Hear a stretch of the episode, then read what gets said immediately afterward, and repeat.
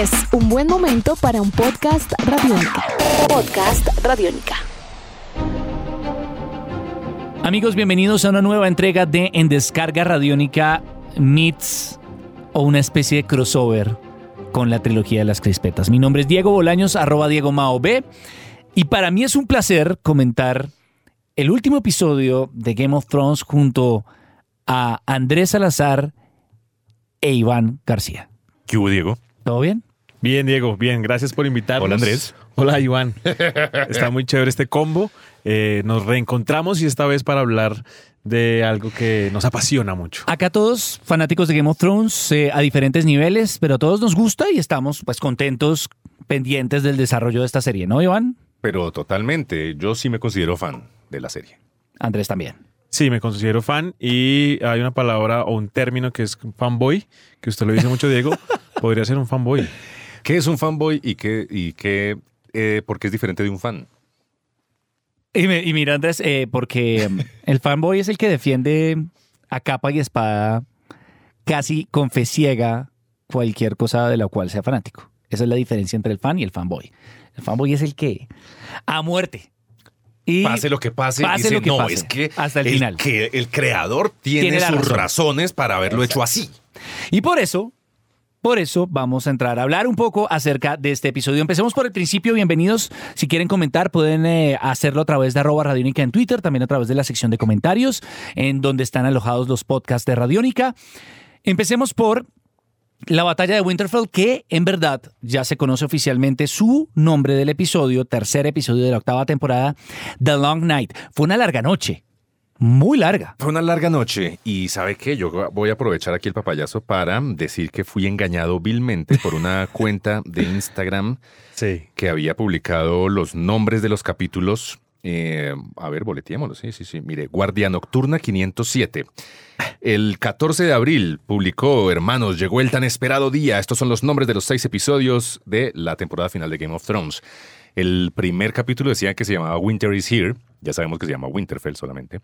El segundo capítulo decían que se llamaba, que se llamaría The Rightful Queen. Tiene otro nombre. Sí. eh, A Night of the Seven Kingdoms, si no estoy mal. Eh, Así es. El capítulo 3 decían que se iba a llamar Winterfell, como resultó llamándose el primero, y nada tiene que ver con este nombre que es The Long Night, ¿cierto? Engaños por todas partes. Exacto, y es que de ahí quiero empezar yo. Lo que vimos en la noche del domingo en el capítulo 3 no fue una batalla. De ahí que mucha gente diga que es que yo prefiero la batalla de los bastardos. Pues claro que la va a preferir porque es que esa sí fue una batalla y se centró, eh, digámoslo así, su argumento y su trama en la batalla. Lo que vimos en el capítulo 3 de la temporada 8 fue una larga noche y fue, fue, fue un momento largo de tensión, digámoslo así, en donde pudieron haber pasado muchas más cosas de las que pasaron, evidentemente, pero que para mí pasaron las que tenían que pasar. Bueno, empecemos en general. Eh, opiniones acerca del capítulo. Ya Andrés creo que ha dado la suya. ¿Algo más que agregar? No. Emocionante y, y digámoslo así que ya se empieza a ver cómo, cómo van cerrando eh, la serie y la van acabando. Eh, me pareció que pues, fue uno de los mejores capítulos, no el mejor, no el mejor, hay que decirlo, pero sí, sí fue muy emocionante, eh, sin hablar de los aspectos técnicos que sí, pues hay que, hay que decir mucho. Iván, Yo sentí emociones, pero me dejó mucho que desear el capítulo. A mí también. Y yo debo decir que La Larga Noche es un gran nombre para un episodio que fue básicamente pasado a oscuras, completamente Y el más largo de la serie, ¿no? y largamente a oscuras. Fue un episodio muy oscuro en muchos aspectos, menos el dramático, en mi opinión, que dejó mucho que desear para lo que se había vendido. Creo que un asunto y un problema para el episodio fue cómo se vendió, cómo se comunicó que era la batalla más larga jamás tratada de grabar y, y- y- y el momento culmen de la serie que probablemente no lo sea, lo cual sería bueno para muchos esperar que en los tres episodios que quedan falten cosas mucho más épicas y con un clímax mucho más marcado, ¿no?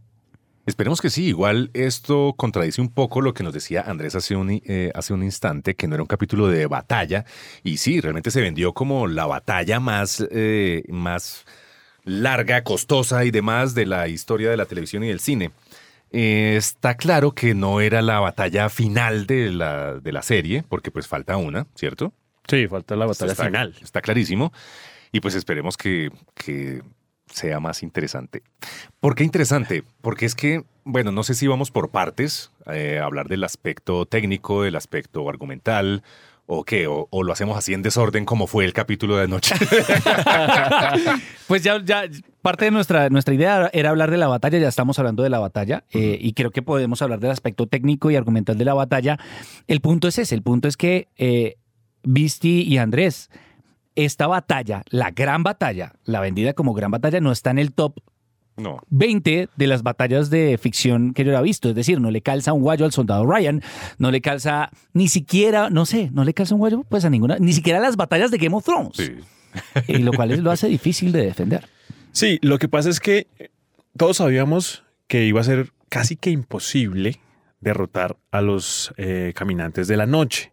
De hecho, era imposible Queda derrotarlos. evidente en el capítulo. Queda Sí. evidente. Era, era- era evidente eh, la relación que había de los soldados, pues, da- llamémoslos así, de Daenerys, eh, con los soldados de la, de la noche, pues era abrumadora. Entonces, desde que comienza la, voy a decir comillas, batalla, se ve claramente cómo los Dothraki no pueden ni siquiera eh, sostener que ni siquiera tres minutos cuando ya se apagan todas las, las espadas, se terminan devolviendo algunos y ahí ya yo dije, listo, esto no se va a ganar así, efectivamente va a tocar derrotar y o clavarle algo al, al rey de la noche o quemarlo.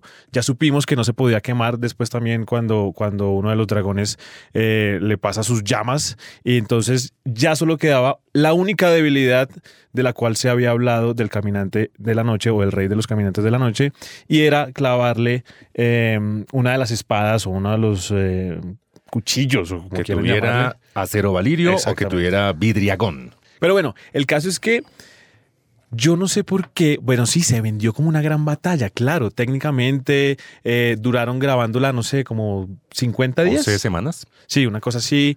Eh, digamos que efectivamente los personajes se vieron envueltos en una larga, eran 40 minutos de pelea, se vieron, o sea, pelearon. Yo decía, ¿cómo carajos aguantan tanto peleando? Eh, y no peleaban contra un humano, peleaban contra seres que no se cansan y que de hecho mueren y reviven. Entonces, efectivamente, en términos técnicos sí fue una gran batalla, pero lo interesante era que era larga noche, es decir, aguantar momentos de tensión, mirar el final.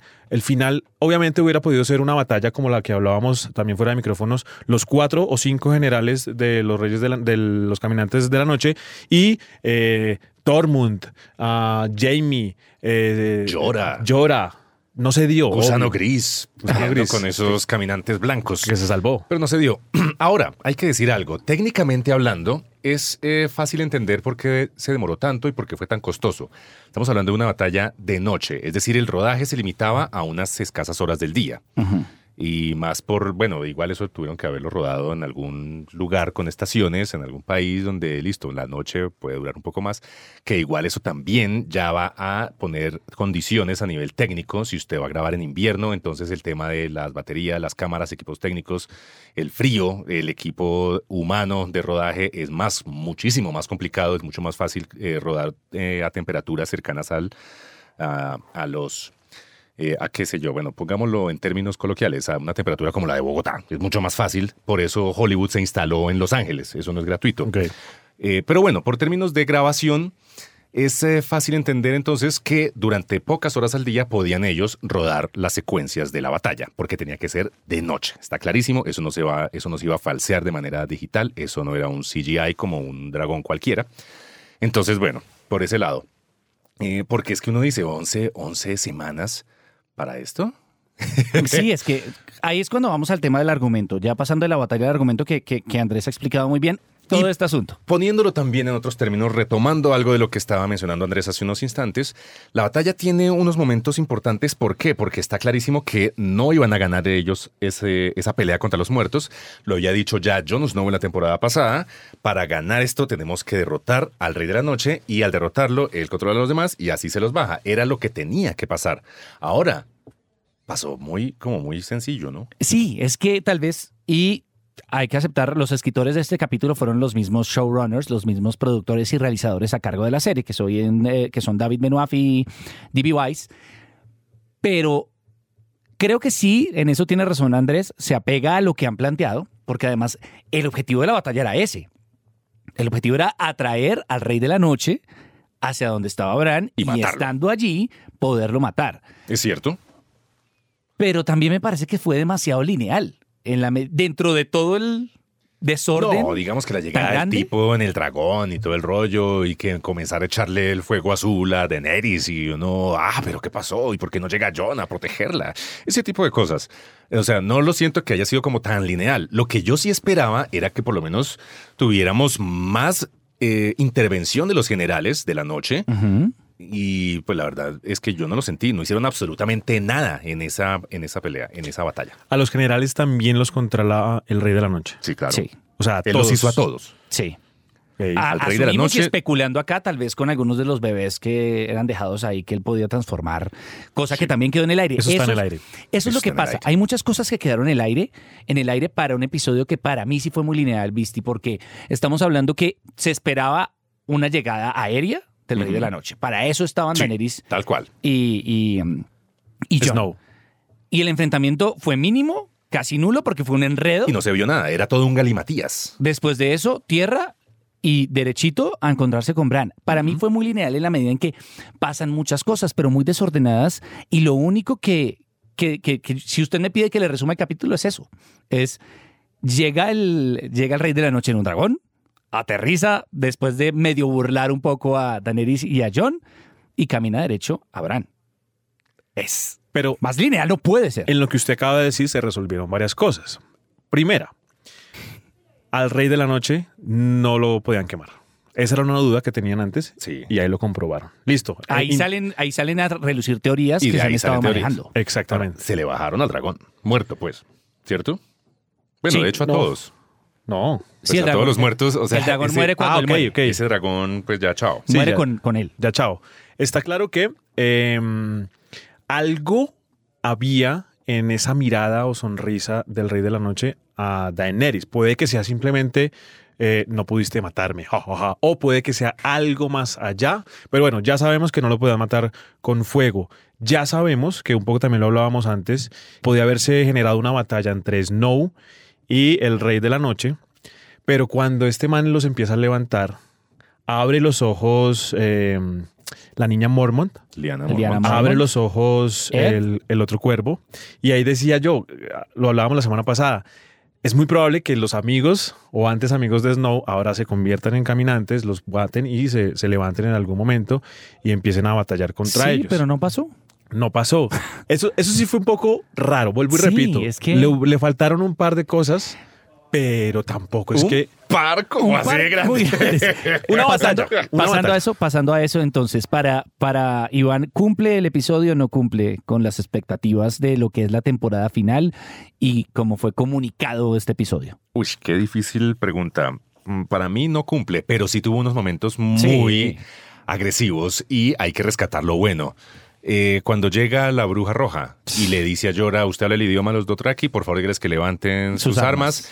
y que ella haga su conjuro, su rezo y demás y les prenda fuego, eso Fue maravilloso. Llora- Eso fue fue hermoso. épico. Ese fue el único momento épico del capítulo para mí, de Sí, toda la batalla. Para mí también.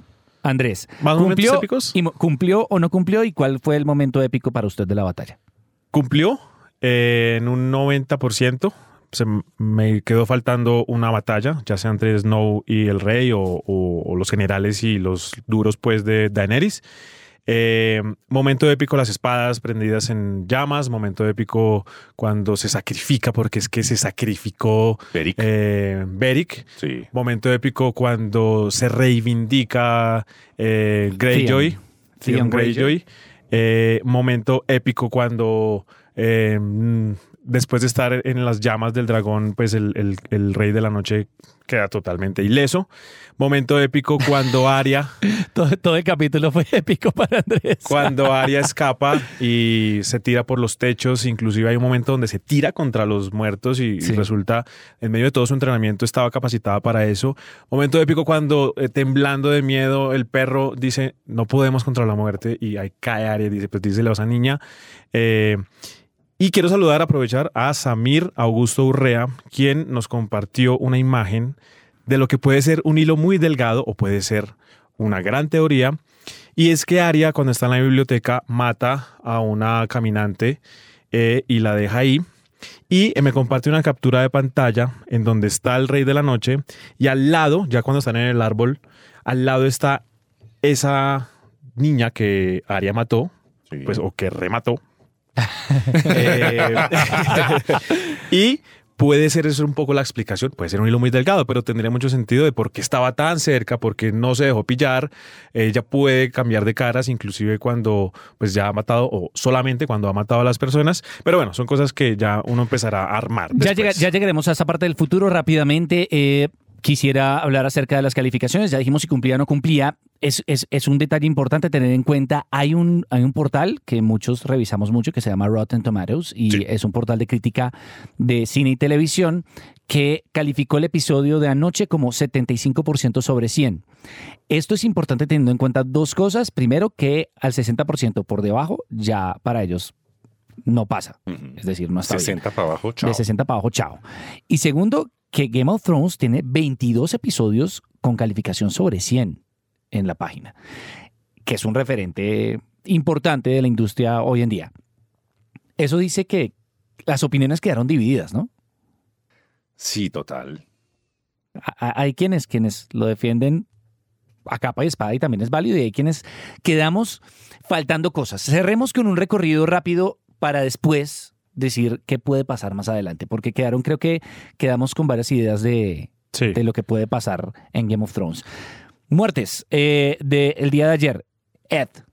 El- Buena muerte, no muerte, el cuervo, el último cuervo. Sí, ese pobre estaba cantado. Sí, te iba a Es- pasar. Ese estaba más, can- más que cantado. Fue el primero, ¿no? Fue el primero Sí. Sí. que se fue. Fue el primero que se fue, Que, el salvando a que Sam. había dejado pues John como Lord Commander del muro, que por cierto ya en el muro ya no hay absolutamente nadie, ¿no?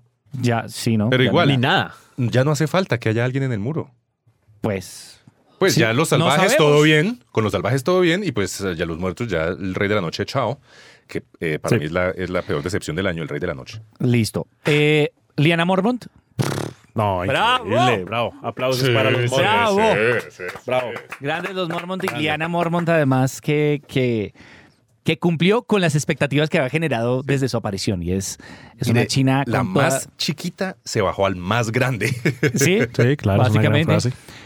Beric Dondarrion Uf, a mí me dolió mucho. fue la más linda. Fue la más clásica Poética, ¿no? muerte, Poética. poética, aguantando. Cumplió el objetivo que tenía. Para eso había sido revivido por el dios del fuego, era la cosa. de la luz. Sí. El dios de la luz. Sí.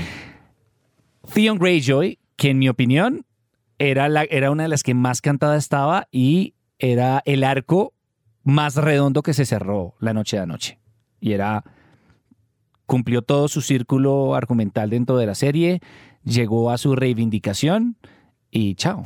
Y es una de las cosas más bonitas que, que tiene la serie, es la capacidad de hacernos detestar a un personaje y después amarlo, después aborrecerlo, después volverlo a querer y después odiarlo. Y a mí me pasó eso toda la serie con, con, con Theon y con Jamie, que ahora lo estoy amando y, y ayer estaba muy preocupado por su salud, amando en el personaje, amando en el personaje y en su espíritu. No sabía. Bueno, hay que regalarle una ficha de Jamie Lannister. Ah, Es guapo, es guapo. Y pues los personajes sí, es- tienen- eh, la, la serie tiene esa capacidad y lo que usted dice, se logró cerrar ese arco y se sacrificó por, por el parche, por la familia. Está, lo que está muerto no puede morir. Y vea que sí. Jorah Mormont. Uf. Ese, ese también es poético. un A mí me parece ¿no? que esos, que esos, el de Beric, el, creo que el de Liana, Eric, Theon y Jorah eran los que estaban cantados y además cantados eran, cerraron su participación dentro de la serie, lo cual yo les debo confesar que no me, no me, tampoco es que me encante, porque en Game of Thrones se caracterizaba por cortar a veces los arcos Sí, cuando no se cerraban, que, que era una forma como muy enredada de hacer una referencia a la vida y a lo injusta que podía ser. Creo que ayer todos fueron muy justos, Sí, de acuerdo. Que es poco Game of Thrones. que a es la, poco a la Game of. Thrones. Pero es que este es un momento especial, este es el final de la serie. Es decir, yo estoy convencido de que el arco entre...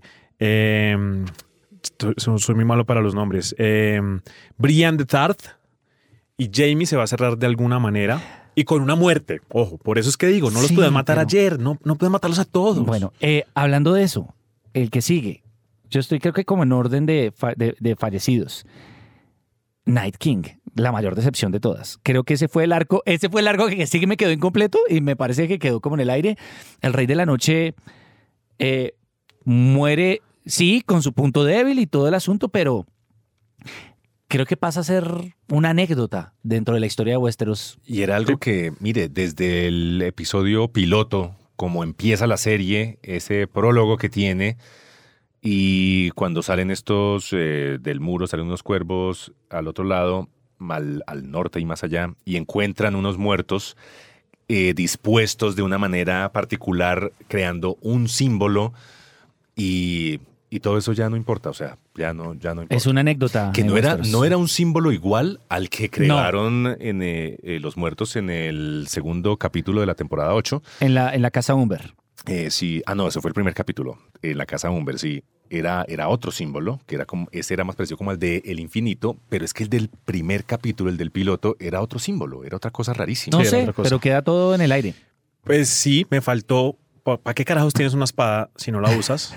Y una espada como que se ve, una espada como gigantesca y además con algo especial. Pero por otro lado digo, si tienes la capacidad de dominar a todos los muertos de la humanidad, ¿para qué carajos te vas a ensuciar las manos? Camina, tú camina y ve hacia donde tu objetivo, que los demás van a hacer lo que Yo- tienen que hacer. Pero Yo sí, me habría tomado un té helado eh, sobre mi dragón bien lejos y que maten todos a todos y San se acabó.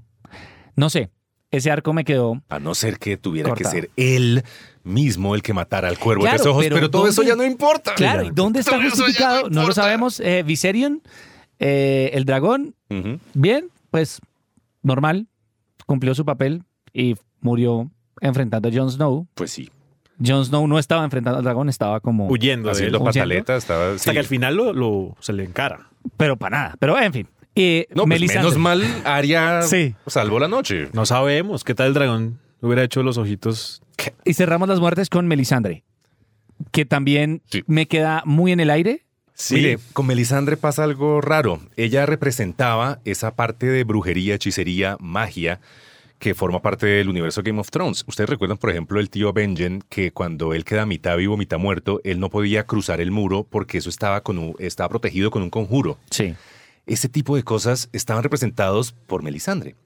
Ahora, el hecho de que ella ya desaparezca de la serie, como quien dice, cumplió el objetivo, se quitó el collar, Logró sus alas. envejeció y hasta luego, quiere decir que entonces ya no habrá más magia en Game of Thrones.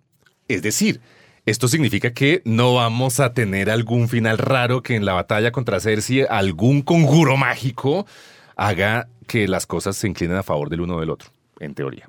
No, lo único es el- la mano de Cersei, que es magia oscura. Highborn, sí, ese, bueno, ese sí es un... Es, un, es magia negra. pero es más que todo es como un alquimista, Sí, ese señor. sí, sí, No es tanto mago, hechicero, brujo, es más como alquimista, ingeniero. la mano de, de, de Sí. Cersei, eh. Sí, la Pues el magia que fue el que creó la montaña, ¿no? Sí, pero eh, desde el comienzo del capítulo sabíamos que, que se iba a ir, porque dice, pues todo bien, yo antes me- del amanecer, No me ejecuten que yo me voy a morir igual. antes del amanecer ya no estaría aquí. Y eh, este, no es, este no es un muerto. Queda Ghost como un verdadero fantasma. Sí, total. Esto es aparte, no es de los muertos, ya se alcanza a ver. Ghost ya es, ya es un recurrente ahí cualquiera. Ghost O sea, No saben qué hacer mire, con Ghost. Ghost es en este momento el mito que decía que en la película Tres hombres y un bebé había un fantasma. Y salía por ahí, ay, mire, mire, mire, ¿lo vio? En este momento eso es Ghost. No le aporta nada a Oiga, la ¿sí trama, vio, no. sí vio a Ghost? ¿Sí lo vio? ¿Sí lo vio? A ver, ¿dónde estaba? Sí. Es, a, no es ser, eso. a no ser que en el próximo capítulo de los tres que quedan, eh, en algún momento Snow esté en la mala. En la mala y Sí, pero Ghost. pues más en la mala que rodeado por, por muertos y se supone que Ghost estaba de ese lado de la batalla y después volvió a aparecer y, en fin, lo de Bueno, Ghost sí. es, es, Es lindo, es lindo verlo y ya. a mí me encanta. Y- Sí, sí, pero, sí. pero no, no, no entiendo qué Pero- pasa con Ghost. Finalmente, proyecciones de lo que pueda suceder. Mire, Bueno, yo con una cosa en el aire rápidamente, entonces Ah, les digo. eh, todavía queda mucho por determinar del Rey de la Noche en la medida en que hay una teoría sobre que si es Targaryen o no, sí. que se refuerza por el símbolo de la casa Umber, se refuerza por el fuego en el símbolo de la casa Umber, se refuerza por el fuego que no lo pudo quemar y porque pudo volar dragón, por la sonrisa de Daenerys y porque algo debe saber Bran que no nos ha contado y que nos va a contar cuando ya a nadie le importe. Pero, pero, pero me queda eso en el aire. Y yo me niego a pensar que el episodio del Rey de la Noche cerró así porque sí. Tiene que haber alguna otra explicación. No puede ser tan obvio. O sea, en el capítulo anterior, Bran decía, él va a venir por mí y lo voy a esperar en el árbol. Y así pasó. O sea, gato, gato, perro, perro. Lo más obvio eh, posible. Mm, bueno, sobre las cosas que podrían llegar a pasar. Bueno, hay otra teoría que dice que Tyrion es un Lannister, que es un bastardo del rey loco. Que Tyrion es un... eh, Es Targaryen. un Targaryen, un perdón, Targaryen. perdón, perdón, un ¿Yo Targaryen. dije Lannister? ¿Habré dicho? Tar- Yo dije, no, no sé. Si yo dije que el Rey de la Noche era Lannister, digo No, que era Targaryen. No, Targaryen, Targaryen. Una teoría dice que Tyrion es eh, Targaryen, que es hijo del rey loco, que le gustaba eh, arrastrarle el ala a la esposa de Tywin. Y pues bueno, eh, vamos a ver, porque Tywin, ese odio tan visceral que le tenía a Tyrion, no podría ser normal. Entonces yo me inclino a pensar que Tyrion puede llegar a ser un, Lan- eh, un Targaryen. Además que él tocó a los ¿Tyrion dragones Targaryen? y no le hicieron nada. No le hicieron nada a los dragones. En la temporada 4 tal vez. Sí. Cuando estaban en Meereen. Sí, sí, sí. Y se había escapado uno, Drogon se había escapado y estaban los otros dos encalabozados. Sí, me acordé. Y él va y dice, bueno, pues hay que darles de comer o algo. Sí. Y él va y, y los, y los mira de frente, los toca Sí. y no le hacen nada. Así que, pues bueno, puede pasar algo por ahí también loco. Bueno, eh, la lista de Aria eh, solo está reducida a una persona. Entonces, sí. Pero digamos que, eh, que, que- que cumpla lo de su lista, pues es un anhelo que todos tenemos. Ahora, no vayan a decir cuando la mate, Pero es que en la lista de ella estaba el perro, por ejemplo. pues sí, pero es que hubo una montaña. historia detrás de Pero la gente puede cambiar. Igual, la mon- De hecho, igual el perro fue el de que... hecho, esa lista se reformó. Sí. Ella, ella, ella ha dicho muchas veces que no, esto ya eh, cambió, antes estaba en mi lista, ya no, bla, bla, bla, pero, pero nunca se supo si la lista tiene una actualización, si hay un update de la lista real y cuál es, no, eso no se sabe. Eso, lo único claro es Cersei Lannister. Eh, se van a enfrentar los hermanos eh, el perro y la montaña. Total. Es probable que el perro muera, se nos muera. Eh, y pues no sé qué va a pasar. No sé qué va a pasar con a Snow perro, y con Daenerys. Daenerys toda la serie ha dicho que va por el trono y sería muy coherente que no perdonara, o mejor dicho, no le diera el trono a Snow sabiendo que es el, el- el heredero legítimo. No sé si por el amor se van entonces a, a terminar ya casando y van a reinar los dos. Conociendo a Jon sé Snow. qué va a pero pasar, eh, eh, lo del final, final, final lo dejamos para Ah, otra oportunidad. Ya, ya, ¿Para otro? Ah, bueno. Ah, esto puede va a seguir. No sé. Me encanta. me probablemente sí. Eh, para todos aquellos Deberíamos. que estuvieron escuchando, si les gustó esto, eh, pueden encontrar este episodio y muchos más. Y pueden escribirnos también a través de arroba radiónica con el numeral en descarga radiónica. Suscríbanse a los podcasts en iTunes, Google Podcast o en www.radionica.rocks. Iván García, arroba Don Bestia. Sí. Siempre será un placer.